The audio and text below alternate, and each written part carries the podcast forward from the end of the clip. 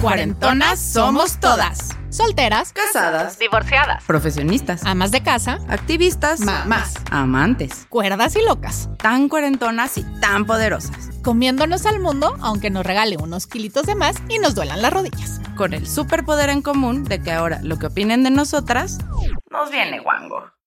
Bienvenidas a esta segunda temporada con cuarentonas revolucionadas. que se salen de toda definición. Para seguir construyendo entre todas el verdadero Cuarentonas Power.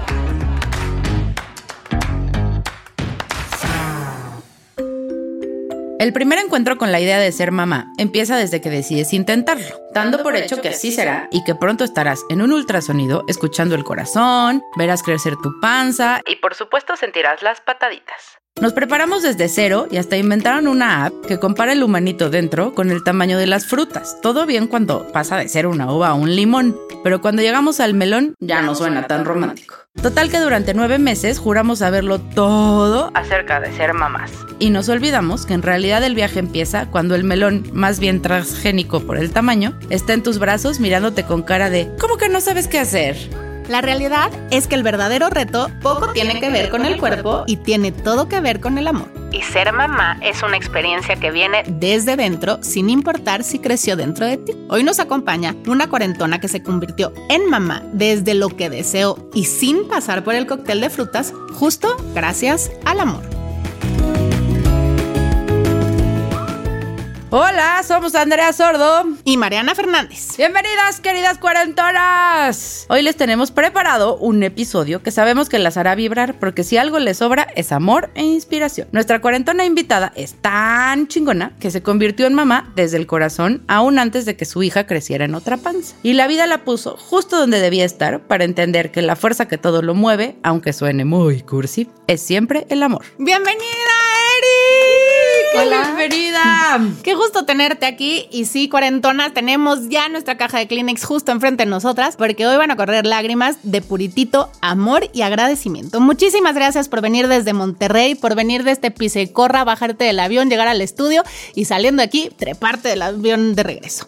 Esto va a estar increíble y ya nos vimos terminando tu podcast hablando como regias. No me sale, pero quisiera hablar como tú. De verdad, muchísimas gracias por animarte a compartir tu historia, que sin duda literal increíble. Así que sin más rodeos, Eri, porfa, cuéntanos cómo empezó todo este viaje de ser mamá. Bueno, primero quiero darle las gracias por invitarme. Digo, la verdad, mi historia me encanta y pues aquí estoy para compartirla. Ay, una historia maravillosa de puritito amor. Pues mira, que empiezo por el principio, ¿verdad? Ajá, normalmente. Cuenta la historia que Este. corría el año de... Ah.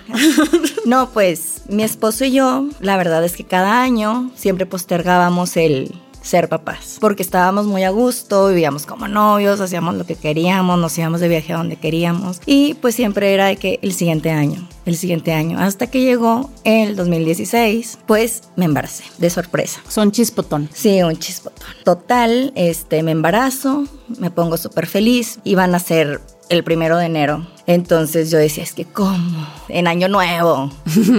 como que me quejé mucho, pero era como una queja de que estoy embarazada, ¿sabes? Sí, o sea, ser- no era el hecho de que fueran a hacer en enero o hasta el Exacto. año que entra, era que no estabas tan a gusto con la idea. no sé cómo explicarlo, era más como el, qué padre que voy a ser mamá, mírame, voy a ser mamá, pero me estoy quejando porque voy a ser mamá, ¿sabes? Ok, no sé ok, si... ajá. si Una ambivalencia, claro. Sí, una ambivalencia total, porque decía yo la fecha, ya sabes, como que siempre dije, quiero que nazca en primavera y así, entonces dije, no. bueno, a este, mí pues la primera fecha que me dieron cuando me embaracé fue 10 de mayo. Dije, No. puta, pobre, pobre, nunca va a tener fiesta de cumpleaños. O tú vas a dejar de festejar ser mamá, mamacita, porque más bien se la apoderan, ¿eh? Sí, sí, así es. Entonces era como el, ya sabes, como que tienes todo grabado, cómo va a ser. No sé si a todas nos pasa, pero Seguro. todos tenemos ya como que el plan de que, y cuando quiera va a ser así y así y así. Y total, pues no, el bebé en la semana 15 lo perdí. Y pues tuve que abortar con las pastillas estas abortivas y todo, que la verdad es que qué difícil porque pues me puse súper grave, casi me muero, me puse bien mal. Y ya una vez que me recuperé, fueron tres, cuatro meses más o menos, perdí mi trabajo. En ese inter. En ese, bueno, salí y perdí mi trabajo porque pues tanta incapacidad, tenía poco que había entrado y así, ¿no? Y pues ahí dije, pues quiero saber por qué aborté antes de volverme a embarazar. Entonces me puse a investigar todo porque dije, no quiero que me vuelva a pasar. Entonces, en tanta investigación y todo, pues resulta que tengo pocos óvulos y, y que va a ser súper difícil embarazar. Ok, ¿cuántos años tenías con esto? 33, 34. Ay, no, pues sí estabas chavita, ¿no? O sea, Sí. Como para que nos Sí. dijeran que había poquitos óvulos. Sí, me decían que era falla de reserva ah, ovárica. ah, ok, Porque tenía punto .03. ya había muy poquitos. Muy poquitos, muy poquitas oportunidades y todo, y que la única solución es el in vitro. ¿Y cómo tomas esta noticia? Sí fue un shock de que este, tengo que pasar por esto en realidad cuando yo quería que todo fuera normal, ¿verdad? Y en ese momento yo le dije a mi esposo, la verdad es que a mí no me gusta hacerme tratamientos ni meterme tantos químicos al cuerpo ni nada, siempre he sido como, como que me gusta más un poco lo natural, ¿no? Total, pues yo le digo a mi esposo, ¿sabes qué? Nuestros planes han cambiado, queríamos ser papás en algún futuro, ya se llegó el momento en que sí queremos y pues yo al parecer no voy a ser mamá. Entonces yo llegué con los papeles de divorcio y le dije, ¿sabes qué? Pues no, o sea, te dejo libre porque si tú quieres ser papá, o sea, cuando amas a alguien, pues lo dejas, ¿verdad? Dices, pues tú si quieres, pues ve y cumple tú tu sueño porque no era... Yo no te lo puedo dar, ¿no? Ajá, yo no te lo puedo dar y yo no quería meterme en temas de in vitro ni nada, que al final sí me metí en uno. Y mi esposo, la verdad es que hasta me dan ganas de llorar. Pues me encantó su respuesta porque fue él, él el que me dijo de que yo no me casé contigo para tener hijos. Yo quiero estar contigo. Y así, entonces fue así algo como que, pues me encanta, ¿no? Dije, qué padre. Y te quitó un peso. sí, ¿no? sí, me quitó un peso y todo, pero yo no... O, sea, agarró, te regresó tus papeles de divorcio. Sí. Así, mire, mijita, si se viera a divorciar, pues de mí no es. Porque yo no me casé contigo. Ajá. O sea, yo me casé contigo, no con la idea de que seas mamá. O de que seas este nada más. ¿Cómo será? Recipiente para que yo sea Recipiente papá. para que yo sea Ajá. papá, exacto. Entonces, digo, me encantó su respuesta, lo amé mucho más de lo que ya lo amaba.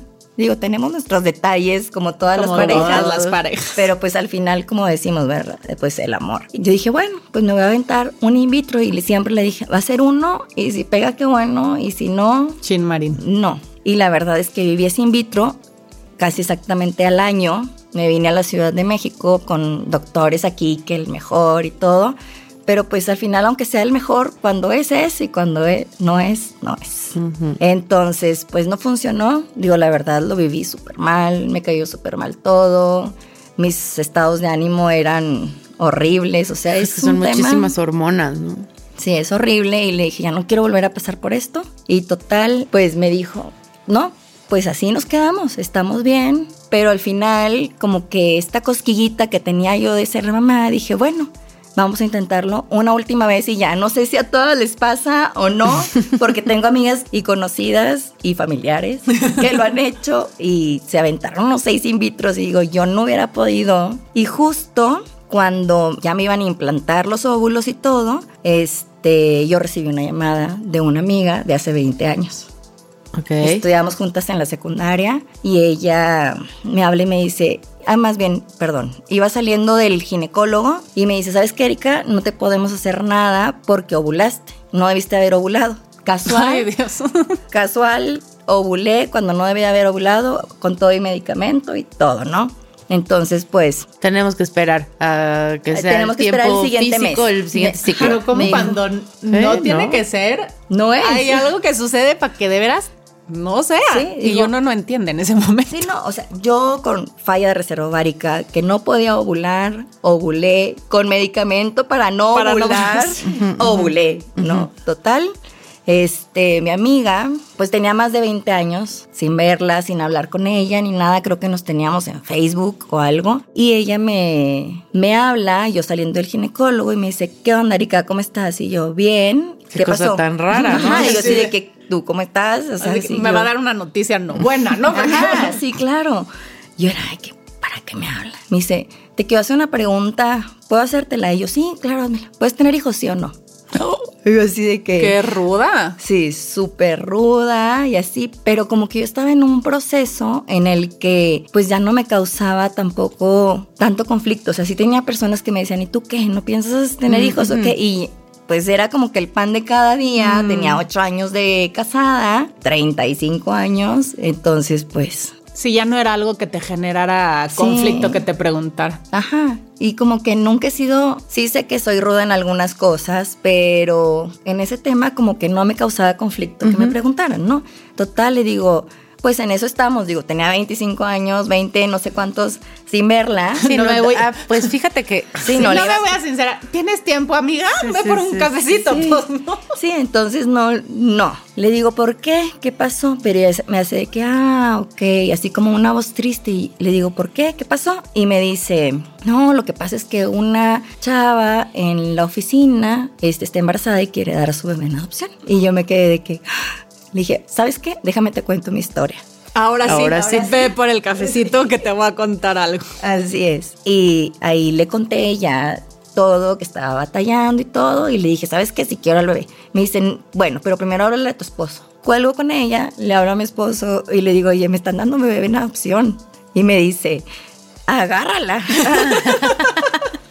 que no se te va. Sí. No, o sea, fue su palabra y ahorita nos reímos de eso porque es, fue un agárrala. Él siempre era como, ya.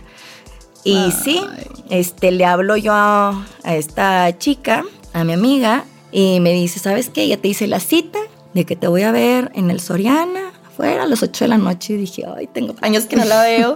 ¿Será verdad? Claro. ¿Será mentira? Total. Claro, porque además es todo es así como parece como irreal. película de ay ajá, ¿no? O sea, si te lo pusieran en una película dirías, güey, eso no pasa, ¿no? Sí. O sea, como Ah, Sí. qué mal argumento. Sí, sí, sí. Invéntense otra cosa, ¿no? parece. Eso no va a pasar ajá. nunca. Ándale, total, llegamos al Soriana, todo oscuro, ni siquiera tenía luces ni nada, estaba como muy desolado todo ese lugar. Era en un lugar que se llama García, digo, los regios van a saber dónde es, entonces pues sí, no está tan bonito ahí. Y ahí fueron tu esposo y tú. Fuimos él y yo en la noche, llegamos y total, yo de que, ¿quién es? O sea, buscando y todo, y no veían a ninguna embarazada. Hasta con el miedo de no reconocer a tu amiga. No sé, Sí, ¿no? De hecho, mi amiga no iba, fue como que te hice la cita para que tú vayas ahí. Ah, o sea, ella no iba. Ella no Era iba. con la mamá que quería dar en adopción. Bueno, con la mujer que estaba gestando, digamos. Sí, pues la mamá biológica. Siempre La le digo así. biológica. Digo, no tengo problemas por decirle mamá biológica. Entonces, pues llegué y no veía ninguna embarazada ni nada. Le hablo, me dice, no, pues ahí está el teléfono. Y me pasa el teléfono de ella y le hablo. Y total la veo y pues no se veía embarazada. Me acuerdo que era como, fue un 20 de agosto y ya. Este, de ahí nos fuimos a comer a algún restaurancito que vimos por ahí. La verdad no me acuerdo ni qué era, creo que eran unas pizzas. Y ahí ella nos empieza a platicar la historia, que porque lo quería dar en la lo, lo- la quería No dar sabíamos adopción, no sabía ella qué sexo era ni nada. Y nosotros le platicamos nuestra historia de que queríamos que si nos si queríamos tener un bebé y que pues era difícil para nosotros y que estaríamos felices de tener de, De recibir. de recibirlo, ¿no? Total, ella siempre se dirigía como niño al Ajá, bebé. sí. Total, me dice, bueno, pues lo, lo voy a pensar porque ya tengo otras personas que vi y la verdad es que... O sea, ella pasó entrevistas. Sí, ella pasó como entrevistas, ella quería darlo a alguien y saber con quién se iba a quedar. Claro. Hijo, qué- asegurarse que Sí, Qué inteligencia emocional de esta lugar. mujer, ¿no? sí. sí. Y chica, ¿eh? Ella tenía creo que 24 o 25 años. Wow. Sí, la verdad es que su madurez y todo como ella se portó, yo siempre estoy impresionada en cómo manejó la situación, la verdad. Wow. Pues es que es un acto de amor de su parte, Sí, está no, impresionante. impresionante. Sí, ella me decía, es que no lo puedo tener. Me dice, sí lo quiero y todo, pero no puedo mantenerlo. Ya no puedo mantener otro. Ella ya tenía tres. Ok. Ok. Ya no puedo mantener otro. Y total, al día siguiente, dijo, no, pues les hablo mañana. Al día siguiente. Hijo, se te han haber hecho esas horas. sí, Eternas. Que salieron de ahí, que, que decían, O sea, Salimos. con una ¿Cómo dormiste esa noche? Creo que ni dormimos. No. no, nos quedamos platicando y todo de que si nos, si, si seremos los candidatos, si será ella lo que quiere y todo. Claro que en ese momento también salimos y hablamos este, con un amigo mío que es abogado, casualmente ese abogado se llama Ángel, o sea, puras cosas así Pura como- señal. Pura señales, señal. ¿no? Este, yo no lo había visto desde ese punto de vista, pero pues en ese entonces yo iba con, con mi psicólogo y me, él fue el que me dijo, oye, Erika, pura señales. dado cuenta de Sí, esto, no? Sí, y, y mi amiga se llama Fátima. Entonces, La amiga que te habló. La amiga que me habló se llama Fátima. Sas. Y yo así como que, Wow. pues sí, señales, ¿no? No sé si sí, ¿Sí? o si no. De hecho, cuando yo perdí al bebé, tuve un sueño, no sé qué tan relevante sea, pero soñaba un ángel y me decía, todo va a estar bien. Y me enseñaba así en- a dos bebés, uno que lo veía de frente y otro que lo veía de espaldas. Y yo le decía, Valentín, es que el de espaldas es niña. Qué raro que no la puedo ver. Wow. Ay, así. hasta se me puso la piel chinita. Eri. Sí. Ok. Este- O sea, había dos. Venía- Había ah, dos. Venían dos. Eventualmente ibas a ser mamá y te lo estaban diciendo desde antes, pero uno no. Sí, ¿Cómo de- cuesta confiar de pronto? Sí, y esta última vez que iba yo al tratamiento, que ya no me lo quise hacer, la verdad, yo iba súper segura que iba a funcionar. O sea, yo sabía algo dentro de mí. Que ahora que ya, sí. que esa era que la ahora buena. sí. Ajá, cuando esa confianza que tenía en ese momento no la tuve antes. Mm. No sé si, si a ustedes les pasó o no, pero yo sentía esa confianza de que Ay, no, mis embarazos son tan complicados que yo creo que yo nunca sentí ninguna confianza hasta que no estuve en el quirófano pariendo, porque. sí. Pero, pero qué maravilla. O sea, como. Lo único de lo que siempre estuve consciente es que mis hijas tenían ojos de capulín. Eso sí sabía. Con eso sí soñaba. Entonces, tú tenías como, digamos, estas revelaciones de que había dos, probablemente, pues este otro niño era el, pues ya la implantación que te iban a hacer. Siempre lo pensé porque, bueno, al día siguiente esta chica me habla y me dice, oye, ¿sabes qué? Si quiero que ustedes sean los papás del bebé. Este, ¿cómo le hacemos? Y le dije, no, pues te llevo y le hice citas luego, luego, la llevé con una amiga mía, este, que es ginecóloga y para que la revisara le dije, pregúntale todo. Y si sí quiere, le digo, porque Claro. tampoco me quiero ilusionar. Claro. Si no, si ¿verdad? ya estabas ilusionada con la idea. Imagínate empezar todo el proceso y que siempre no. Claro, y luego ya que veo a la ginecóloga, que el, que el abogado también me dice si se puede. O sea, tú Ya. hablaste con Ángel. Yo hablé con Ángel. Literal, hablaste con tu ángel. sí, hablé con Ángel y este y me dijo, sí se puede. Me dice, no es tan fácil, pero sí se puede, lo podemos hacer. Pero Este, existe el recurso legal, es legal que ella te haya hablado, que te haya dicho. O sea, estabas haciéndolo bien. Lo estaba haciendo bien, mm, sí. Sí. Pero también no es como algo común en México, es más común en Estados Unidos. O sea, ese tipo de, de Ah. adopción es más común en Como Estados adopción Unidos. directa o como, Sí. sí. ¿no? Como que acá todo se hace a través de, De una institución. o de instituciones o de estas, eh, ¿cómo se llaman? Privadas, pues. Sí. Juntas de Casas asistencia hogares. privada. Casas, hogares, este, más privadas. Hay muchas de religiosas, hay otras que no, no, o sea, como, pero se hace más a través de instituciones. Es Sí, raro. pero pues sí deberíamos de empezar a abrir esto porque tú como mamá biológica que tienes el derecho a decir, o de entrada en México tenemos el derecho a decir, rechazo el embarazo y me practico un aborto o llevo mi, mi embarazo a término. Yo creo que sí es, sí ha de ser un sentimiento súper tranquilizador saber que tú escogiste a la familia. O sea, que tú sabes dónde estás dejando a tu hijo, porque no lo estás dejando por falta de amor, al contrario, lo estás dejando desde el, el amor más puro de decir, quiero que estés bien, quiero que crezcas bien, que- quiero que tengas oportunidades que yo no te puedo dar. Claro. Entonces, qué mejor poder tú hacer esta selección y de ser durísimo a nivel emocional y de ser durísimo como papá del otro lado, ¿no? Como el papá que recibe ahorita, que justamente eso es lo que nos trae contigo, pero sí habrá que como que impulsar que esto sea mucho más abierto, ¿no? Sí, definitivamente sí. Fíjate que el ginecólogo sí no me encantó la manera en cómo me decía las cosas, porque cuando ella me dice que sí, voy al ginecólogo y le digo, ¿sabes qué? Ya no quiero hacer nada. Ya no quiero implantarme nada. Quiero estar para este bebé 100%. Sé que si me embarazo ahorita va a ser difícil con un recién nacido y yo embarazada de un tratamiento no sé cómo me iba a ir. Entonces me decía, no, es que síguelo. Como que él muy insistente y también me decía mucho, es que los hijos adoptivos vienen con, Problemas. con, con adicciones. Adicciones. Generalmente son más propensos a adicciones. Y yo, pues bueno, pues al final, ¿quién no es adicto a algo ahorita, verdad? Y además, ¿quién me dice que aunque yo lo geste, no pueda caer en algún tipo de adicción?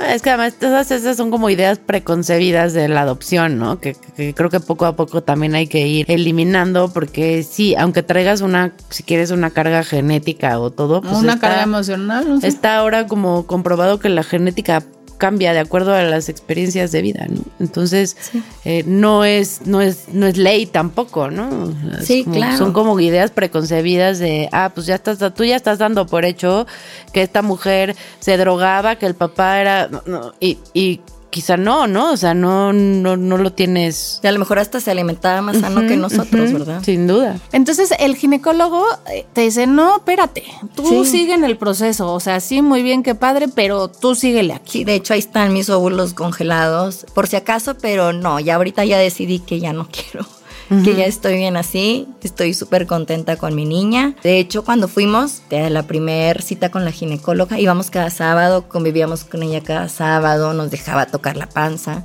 Mi esposo no lo pedía tanto, pero yo sí. O sea, tú sí sentías esta necesidad Sí. ya del contacto. Sí, de, de estar con ella, que Emma, se llama mi hija, que Emma nos escuchara. Entonces convivíamos con ella. Además, no sabes qué importante es. Te voy a contar. Cuando yo estaba embarazada de Manuela, aquí, Molcas, mi socia, o sea, yo traía una timba así. Teníamos, acuerdo que estábamos haciendo un proyecto para Nickelodeon y teníamos de estos popotes de alberca. No sé qué le estábamos haciendo, pero teníamos que darle a Nickelodeon un chorro de popotes de alberca y algo. Agarraba el popote de un lado y el otro lo ponía a mi panza. Y le gritaba, ¡Manuela! Estás ahí, estás ahí. Cuando nació Manuela y entró Andrea al cuarto a decir, Manuela, mi hija volteó. O sea que lo que tú hiciste de estarle hablando, de tener este acercamiento, estabas dando esos primeros pasos de la relación mamá-hija. Es importantísimo lo que hiciste. No, y ella, la verdad, súper abierta, súper madura, me dijo, yo no les pido absolutamente nada de dinero, pero lo único que sí les quiero pedir es que me hagan la salpingo. Sí, no decía, quiero yo no te estoy vendiendo a mi hijo. Ajá. Ella no quería que le diéramos dinero, no quería nada. Ella quería que No le diéramos amor. No volverse a no volverse a embarazar, así es. No, pero qué fuerza de, de chava, Una- la verdad una es mujer que muy inteligente. mis respetos. Sí, sí. más bien una, y una inteligencia emocional que Cañón. no está fácil de tener, ¿eh? Sí, cañón. Sí. Que ya quisiéramos mucho, Sí. ¿sabes? Y entonces tú vives el embarazo en su panza En su panza. y la veías cada semana y no, no se te hace eterno de sábado a sábado. Sí, había veces que le escribía yo por WhatsApp o le quería hablar de que cómo estaba, le mandaba súper o algo y una de esas veces no me contestó. Y yo dije, ya se arrepintió. Entonces me asusté. Una angustia. Yo estaba empezando a decorar el cuarto de la niña. Porque legalmente no puedes hacer nada hasta No. que nazca. O hasta sea, que nazca y que haya pasado el tiempo correspondiente. Y tú generes su acta de nacimiento y sea tuya legalmente. Así es. Hasta ese entonces ya. Entonces tú ya estabas haciendo su cuarto. Estaba haciendo su cuarto y ese día que no me contestó dije, ¿cómo le hago? Tampoco quiero ser- verme intensa que le hablé 20 mil veces, ¿verdad? Pero sí estoy. pero Sí, sí estoy. Pues me puse a pintar. Me acuerdo que pinté toda la sala, todo el comedor, el techo, las paredes, toda la casa la pinté. Así regresé a Comex y otros tres galones, por favor. Y le hablé a mi amiga, le dije, oye, no me ha contestado. Me dice, hoy es su día de descanso, hoy no viene, mañana le pregunto. Y yo, pero tú no te preocupes, ella está súper segura, tranquila, seguro es algo. Y sí, no tenía dinero para ponerle, Para saldo. ponerle saldo. Y le dije, no te preocupes, cada semana yo te voy a poner dinero. Sí, pero no me cortes la comunicación. Ajá. Estaba yo, ay no, sí me asusté. Y a nivel familiar, ¿cómo se vive el embarazo? Porque tú tuviste un embarazo, tú lo tenías cerca, o sea, estabas cada semana viendo cómo crecía, la acompañabas, lo llevabas al doctor, veías los ultrasonidos, estabas al pendiente, o sea, viviste un embarazo en dos cuerpos, digamos, ¿no? Sí. Un embarazo en tu cabeza y un embarazo en su panza, pero lo viviste, fuiste partícipe. ¿Eso cómo, cómo lo generan a nivel familiar? ¿Cómo lo haces con tu mamá, con tu papá, con los tíos, con toda esta espera? Con tu entorno, Con tu entorno y con toda esta espera que todo el mundo dice, ay, viene uno de bebé y es la gran felicidad. ¿Cómo lo toman? ¿Cómo se vive? Mira, lo tomaron súper felices, estaban bien contentos de que llegamos a tener a nuestro bebé. Sí fue como el hablar con la familia y dejarles claro de que no queríamos que hubiera diferencias, o sea, como que teníamos esos miedos y si los quisimos hablar. ¿Cuáles eran los miedos? ¿Cuáles- ¿Cuáles son los miedos a los que te enfrentas? Además de que digas, híjole, no se me vaya a arrepentir. Aparte de esos, es las diferencias que van a hacer los abuelos entre un hijo de sangre y un hijo que no es de sangre. Ok. Y aparte, pues iba a ser diferente, ¿verdad? A pesar que no somos... Sí, físicamente. Físicamente iba a ser diferente Ajá. a nosotros.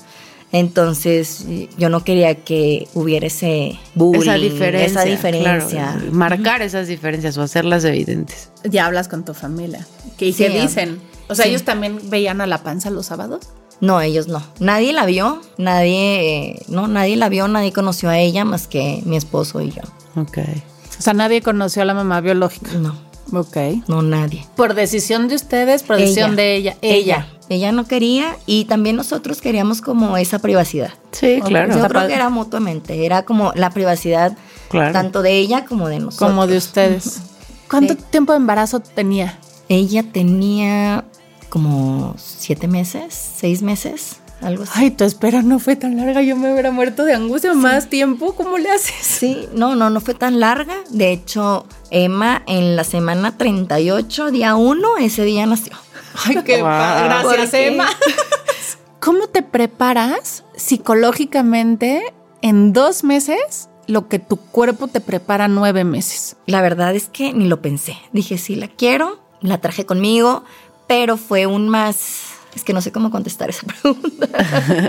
No sé, te pusiste a leer, viste todos los documentales habidos y por haber, Ah, o ya. simplemente te dejaste llevar y dije, chinga su madre, que me la den y yo me la viento. O sea, no, no, sé. sí, investigué, compré lo que se necesitaba para que cuando fuera, cuando la tuviera yo conmigo y, pero no, o sea, siento que no investigué tanto porque no fue tanto el tiempo, Ay, fue más el bueno. Qué bueno decorar todo. siento. O sea, yo de verdad devoré todos los libros habidos y por haber que tenía que ver con el embarazo. Se me metieron todas las dudas y todos los miedos que nunca había pensado. No sé, pero te digo, ¿cómo vives tú esa preparación? Y además te das cuenta que cuando la recibes, todo eso que aprendiste, No ni tiempo te da nada. de intentar Sí, implementar sí, sí, sí. media gota lo que viste. Mi hijo a los cuatro años sigue durmiendo sin cobija porque yo leí que se podía ahogar con las cobijas, entonces nunca lo quise tapar. Bueno, sí tenía su cobijita. Y lo tapa y se la quita, ¿no? No le gusta. A mi mamá le da miedo. Al rato vaya a decir. No, sí, sí tenía su cobijita, pero la verdad es que no investigué, fue más el... ¿Llevaste algún, o sea, con tu psicólogo llevaste un proceso como para, para convertirte en mamá emocionalmente? No, ¿No? fíjate que no, no O llevé sea, ese tú estabas proceso. destinada a ser mamá, está muy cañón. Sí, de hecho, el...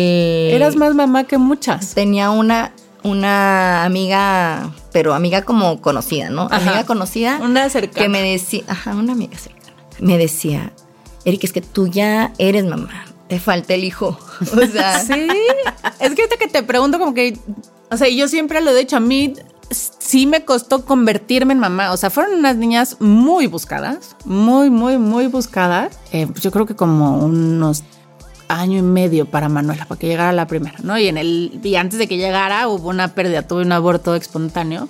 Y aunque yo la busqué mucho y tuve todo ese año y medio para prepararme en mi cabeza y luego tuve nueve meses para echarme todos los libros, a mí me costó mucho trabajo y yo veo que a ti no te costó ni medio segundo de trabajo convertirte en mamá.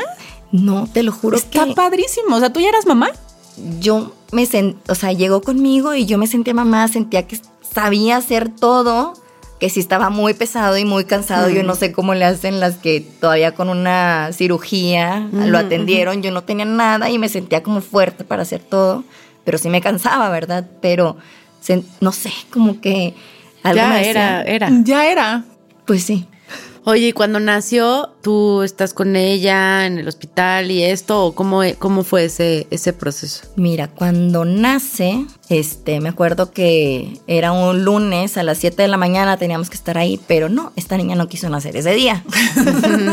Fue hasta la 1 de la mañana del día siguiente y pues estuve yo, mientras ella estaba en sus movimientos, se En cuenta que de- yo era como el hombre, eh, ajá, en la labor de parto, pues yo estaba con ella, le O sea, tú ayuda, eres le daba hacía como el puja, masajito. puja. Sí, le daba como el masajito en, en la, La espalda, espalda. y así. Hasta que dije, no, mejor la voy a dejar sola, a lo mejor necesita estar sola, pero ella quería, ella me pedía que entrara. Al, al Pues parto. es que Al también necesitaba ajá. ese apoyo. Sí, porque ella no llevó a nadie.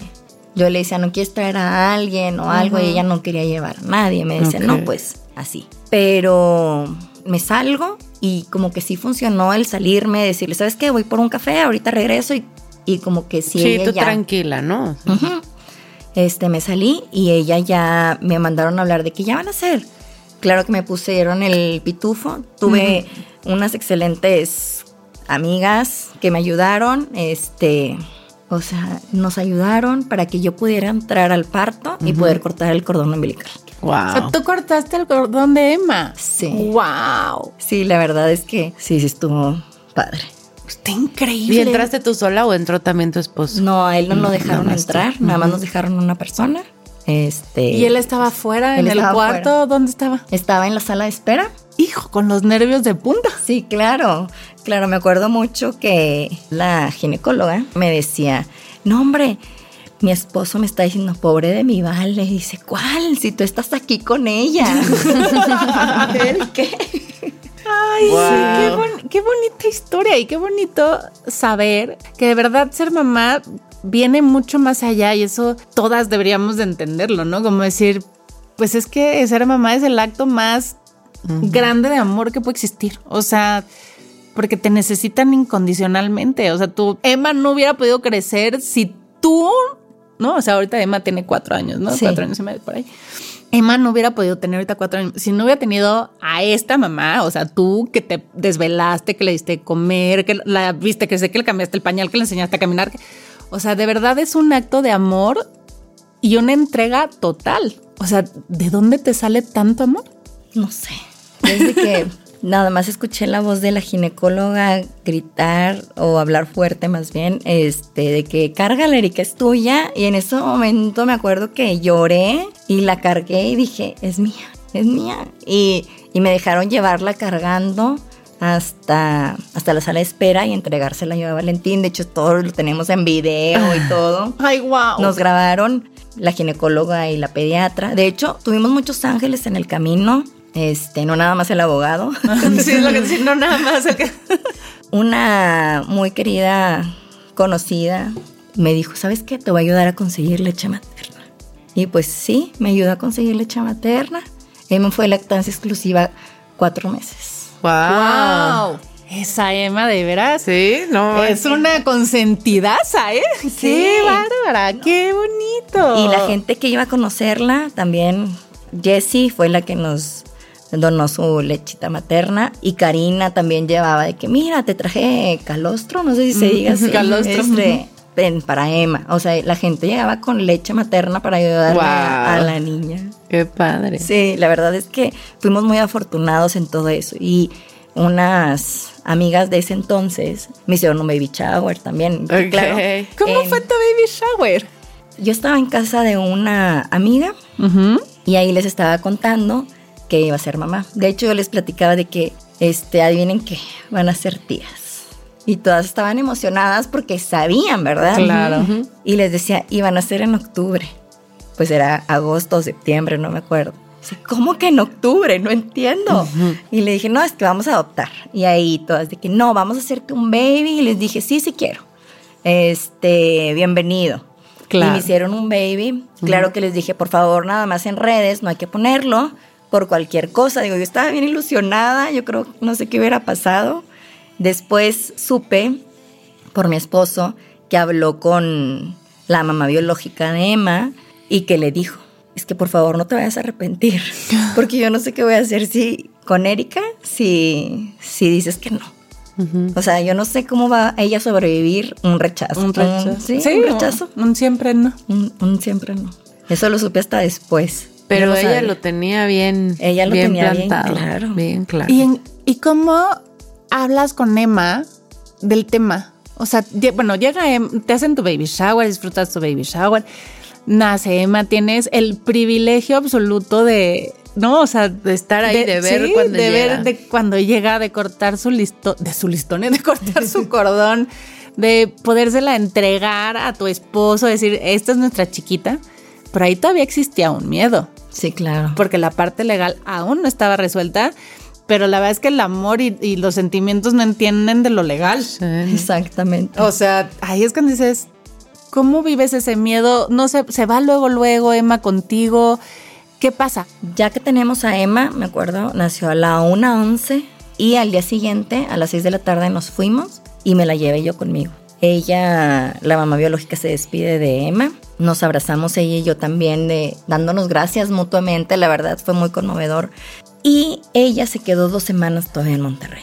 Ya después de esas dos semanas, como que yo me tranquilicé. O sea, tú te la llevas al día siguiente de que, A tu casa. que nace a tu casa y ya la mamá biológica aquí dice llegué? ya eh, ahí se ven, ¿no? O sea, ya no Ella ya no convivió con ya ella. no convive con Pero ella. nosotros la seguíamos llevando a sus Claro. citas posteriores, ¿verdad? Claro. A las dos, tres citas porque fue parto.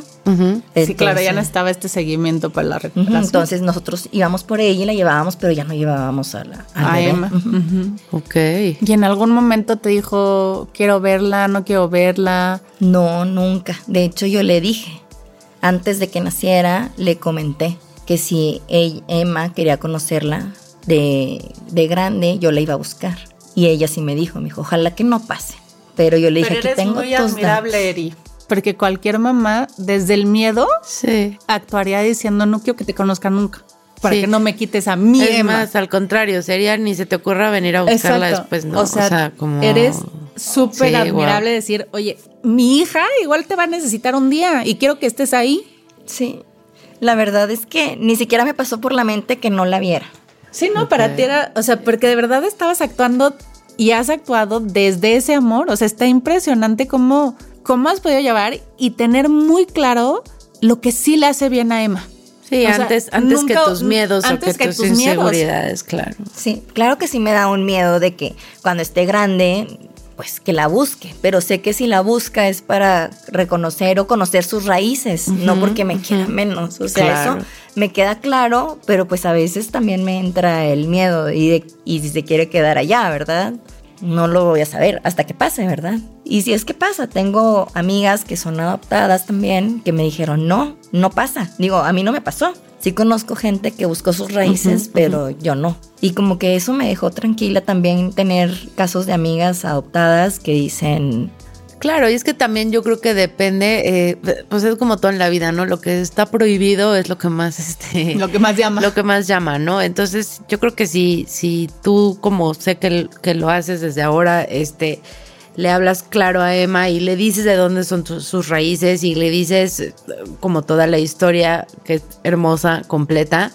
Entonces quizás ella no sienta la necesidad de ir a buscar, ¿no? O es diferente a que si te enteras a los 20 años, yo, yo conozco un caso de una chava que se enteró a los 20 años y entonces se obsesionó con, es que necesito saber de dónde vengo y necesito saber, ¿no? O sea, pero justo porque no es lo mismo crecer, o sea, sabiendo la verdad y sabiendo de dónde vienes y tener claras tanto tus raíces como lo que, lo que estás viviendo ahorita, que, que sea un secreto, ¿no? Porque también el tema de la adopción es un tabú todavía gigantesco.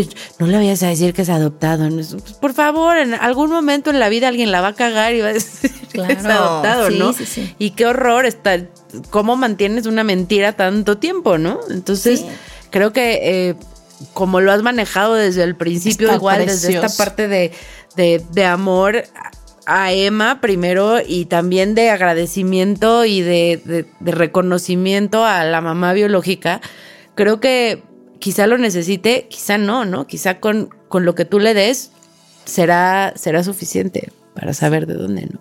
Pero el simple hecho de que estés abierta a que eso pueda suceder, creo que pues cambia mucho la, la jugada no, nunca vas a poder ver. O sea, Sí. ¿no? que, hay, que hay casos que suceden, ¿no? Sí, y sí sucede bastante. De hecho, dentro de la familia había familiares que nos decían, es que no le digas, no le digas. Y yo, es que, ¿cómo no le voy a decir? Sí. Después, todo lo que yo quiero construir con ella, que sea basado en la confianza, se va a romper en algún momento porque no le digo la verdad. De hecho, ella ya más o menos como a los tres años y medio empezó a decirme de que mamá, yo nací en tu panza. Y yo le digo, no, mi amor, me hubiera encantado que hubieras nacido en mi panza, pero no, a ti te tocó nacer en mi corazón. Yo no sé qué se imagine ella, pero se Va lo a traer digo la panza. una cosa.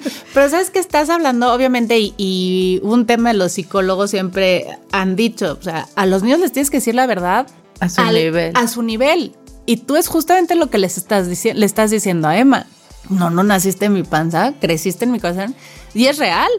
Sí. Ahí es donde creció y creció en tu mente y creció en tus ilusiones y cre- solo te faltó que estuviera en esa panza, pero créeme que Emma, ¿no? O sea, en esta teoría de que los niños escogen quiénes van a ser sus papás, Emma escogió dos mamás. Sí. Entonces, eso está maravilloso y estoy segura de que ella internamente lo sabe y el que tú no se lo ocultes es el mejor regalo que le puedes dar a. Ujú. El mejor. Qué bonito. Ay, voy a llorar. Yo también. Porque a veces no veo esas cosas, o sea, como que lo pienso, pero pues no, o sea, como que yo ya no veo a Emma como mi hija adoptada, ¿sabes? Claro. Para ti, para mí es mi hija y Punto. no pienso en eso. Pero bueno, una de las razones por las que acepté hacer el podcast es una de esas, que no haya un tabú, que sea transparente esto de la adopción, porque sí tengo conocidos que sus hijos tienen 14, 15 años, que su hijo es adoptado y no le han dicho. Y siento que es un tema difícil, o sea, es como, pues, sí, Pues estos grandes secretos de familia que se seguían guardando Sí. y que de verdad tenemos que empezar a romper porque no solo por los niños a los cuales no se les dice que después es un shock mucho más fuerte, pero para quitarnos nosotras las mujeres y nosotras las familias la carga que solo se vive la paternidad cuando es biológica. No es cierto. No es cierto, sí. no. O sea, no es cierto. De- Puedes ser papá de muchas otras formas. Y una de ellas, o sea, desde pasar por métodos de, de fertilización hasta de fertilidad, no fertilización, eso es para las plantas, ¿no? Pero que puedes ser papá de muchísimas formas y puedes vivir esta paternidad y que la adopción es una de ellas. Y que no es esto de, ay, sí, vamos a adoptar porque soy bien buena persona y quiero que un niño pobrecito del mundo que no pudiera, entonces yo le voy a dar... No, güey, el niñito pobrecito al que tú crees está salvando, te está salvando a ti también y están logrando los dos hacer una familia increíble. De hecho, sí, ahorita que mencionas eso, sí me decían, es que tú rescataste a Emma. Y les dije, no, es que al final, no, es que sí, tú la salvaste. Y le dije, no, es que al final, ¿quién salva a quién? O sea, ella también me salvó a mí, porque yo moría por ser mamá. O sea, y no era un acto de caridad lo que estaba haciendo, era algo de amor puro que yo quería. Y Emma te hizo ver que sí quería ser mamá, que todas estas renegadas que uno de repente da, tuvo que llegar Emma para decir, ah, ¿verdad que sí querían ser mamá y aquí estoy? Sí, sí, sí. No, y, y no creas, o sea, también la regaño como un hijo normal, o sea, pongo mis límites, pero hay veces que batallo para ponerlos. Pues es que creo que también es parte de, bueno, con eso todos batallamos. Ponerle límites a los sí, hijos. No importa.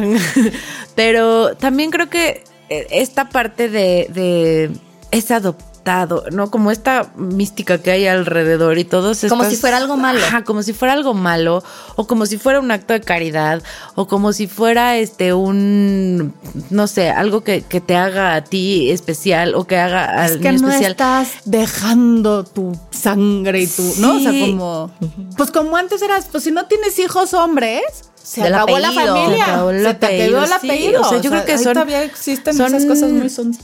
Son pensamientos y son actitudes ya completamente anacrónicas que deberíamos todos de dejar atrás, ¿no? Porque además cada vez más y más eh, las mujeres tienen otros tantos roles y cada vez más te vuelves más grande cuando decides sí tener hijos y que tú puedas tener esta opción de decir, güey, ya no puedo tener hijos porque me queda un óvulo y no va a pegar nunca, no me quiero someter a un procedimiento. tan Agresivo tan para mi cuerpo para mi cuerpo, para mi cabeza, para mi matrimonio, para mi Para todo, todo. porque hemos tenido aquí cuarentonas que han batallado durísimo con todos esos temas y no es nada fácil. Eh, que poder decir, existe esta otra opción que no es por buen pedismo, ¿no? Que no es Exacto. por No es buen voy a ir a salvar a un niño. No, es otra forma distinta de ser, de ser, de lograr ser mamá, porque al final todas somos mamás iguales. Sí. ¿No? O sea, no es. eh, No eres tú más o en el día mamá. no piensas, o sea, en el día a día no piensas, este, a ver, eh, le voy a decir esto, no porque es adoptada. No, pues claro que no, es tu hija y tú lo vives como si fuera hija de tu panza. O sea, no esas diferencias son diferencias que nos hemos ido eh, vendiendo en la cabeza, porque al final creo que lo que hay detrás es esta parte de si no puedes tener hijos en tu panza, no puedes ser mujer. Claro. Y eso es lo que hay que romper, ¿no? Porque no Y el depende. ser mujer es ser mamá, Y el ser no mujer es es ser mamá. la cadenita no, no, no depende de, de- de la cosa física, depende mucho más de la cosa emocional y de la cosa de amor, ¿no? Tal cual. Sí.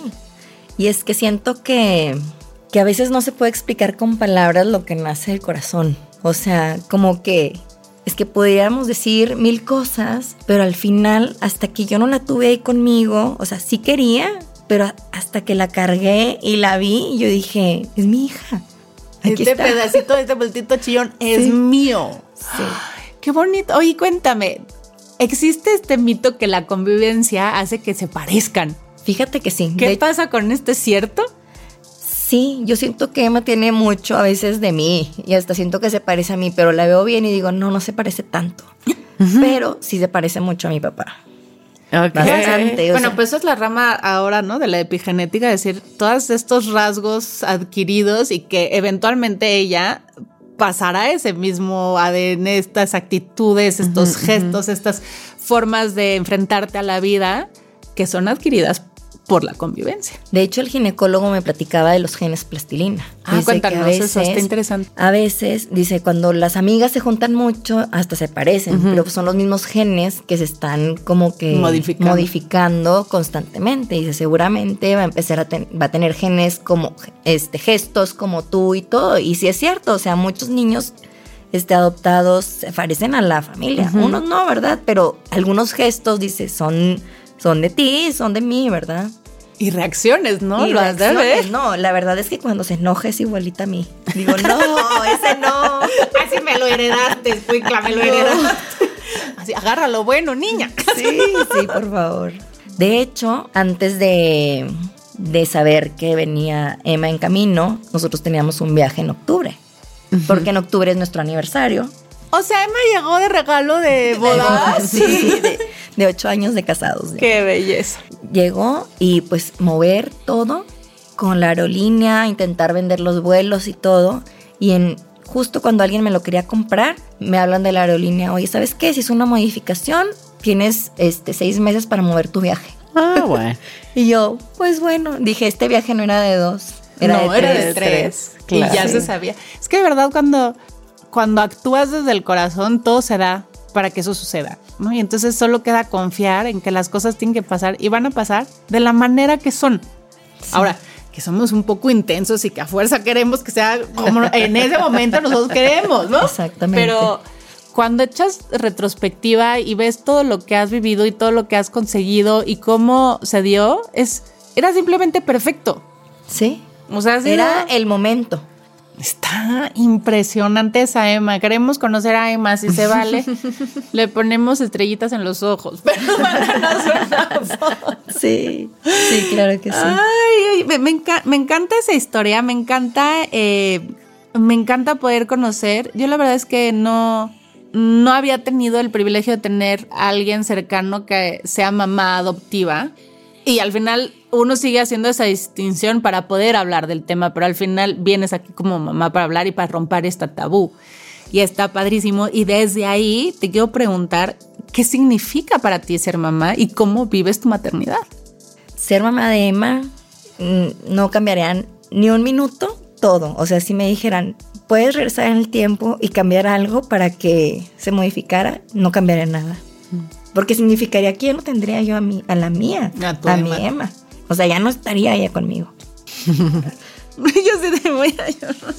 Ay, ay, ay, ay, ay, ay, ay. Y cuando te preguntan, ¿te has sentido alguna vez señalada?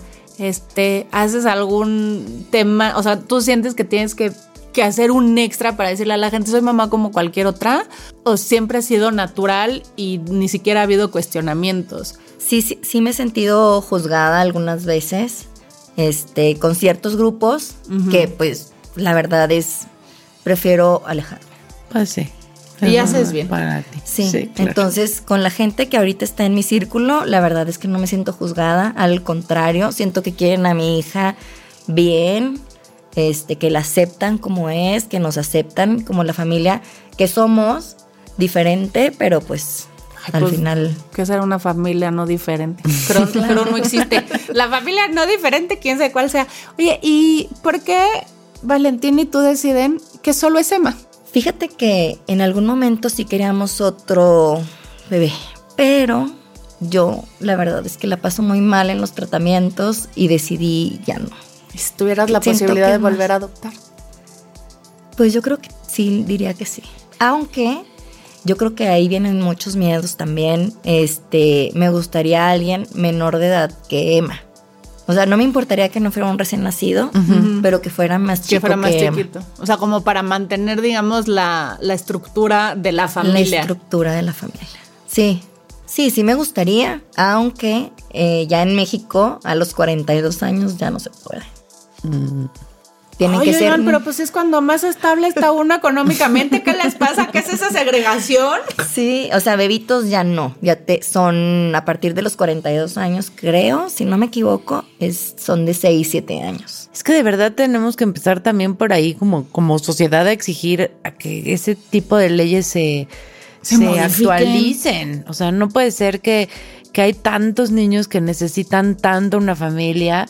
Y tantas familias que necesiten y tantas niños. familias que necesiten a tantos, a tantos niños y que estén buscando estos sueños por, por otros lados. Yo tengo casos de, de mujeres que conozco que no estaban casadas y querían ser mamás y entonces fue como, bueno, mejor voy a intentar adoptar para, para ser mamá de esta otra, otra manera. Y en casi todos lados les decía, o sea, DIF y todo esto decían, no, pues si no estás casada, no. O sea, ¿cómo? ¿Qué esas cosas que, que por qué Sí. esas limitaciones? O las familias homoparentales, ¿no? No, porque lo van a volver gay. Cuando, o sea, nadie les dará más amor en el mundo y también tengo amigos, este, que son familias homoparentales que muchas veces son hasta mejores papás que los biológicos heterosexuales, ¿no?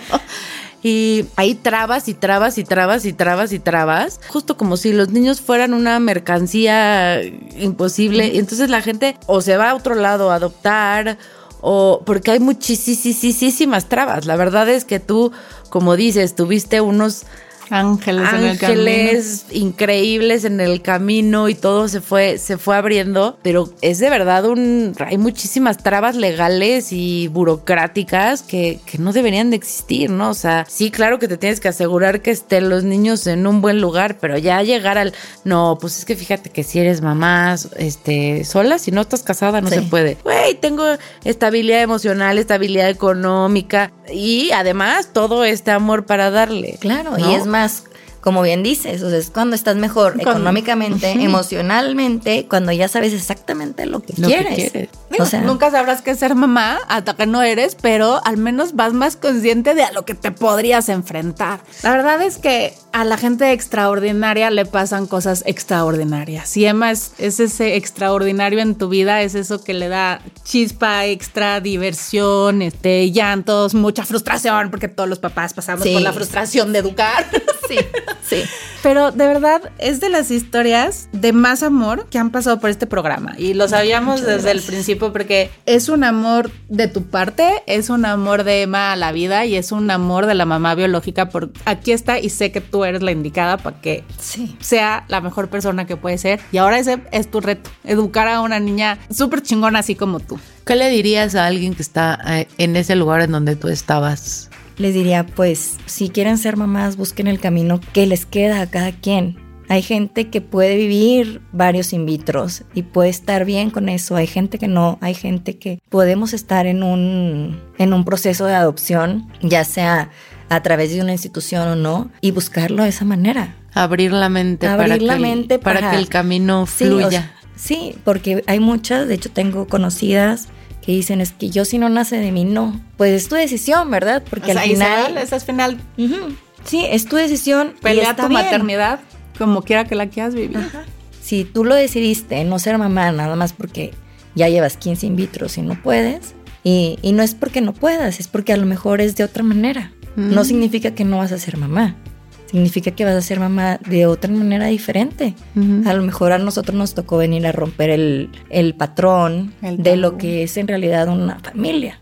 Porque también hay muchas familias que les llamamos normales y no son tan normales como creemos, ¿verdad?